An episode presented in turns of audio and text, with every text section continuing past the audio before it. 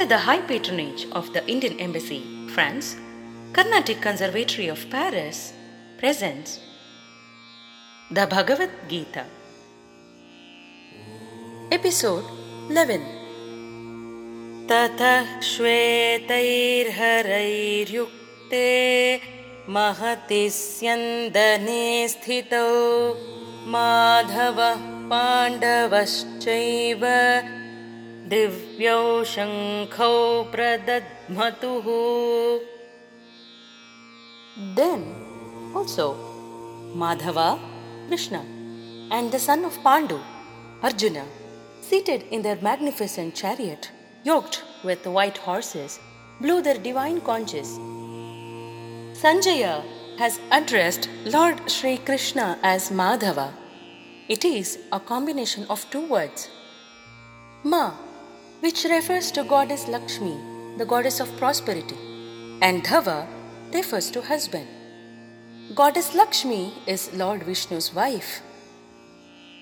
Krishna is one of the many forms of Vishnu.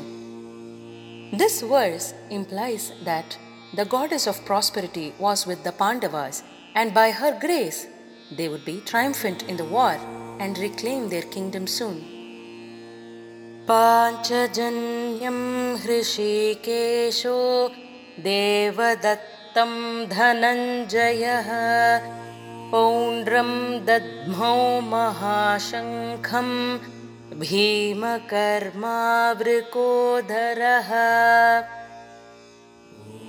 Krishikesha blew the Panchajanya, and Arjuna blew the Devadatta, and Bhima, the doer of mighty deeds, blew the great conch, Poundra. Sri Krishna is addressed as Hrishikesha, which means the Lord of the mind and senses. Sri Krishna is also the sovereign master of everybody's mind and senses. Throughout his wonderful pastimes, he displayed complete control over his mind and senses. अनन्तविजयं राजा कुन्तीपुत्रो युधिष्ठिरः नकुलः सह देवश्च सुघोषमणिपुष्पकौ Yudhishthira blew the Ananta Vijaya, and Sahadeva and Nakula blew the Mani Pushpaka and Sughosha conches. It is important to observe the names of conches of each of the Pandavas having a symbolic meaning of the character or value that is associated with the individual. Krishna's Panchajanya, associated with Hrishikesha, one who has won over the five Indriyas, senses. Arjuna's Devadatta, appreciation of Vedic values similar to Devas. Bhima's Poundra, Tripundra, related to the spiritual symbol of Shiva that represents the power of karma, action, Shakti, will, and Jnana, knowledge.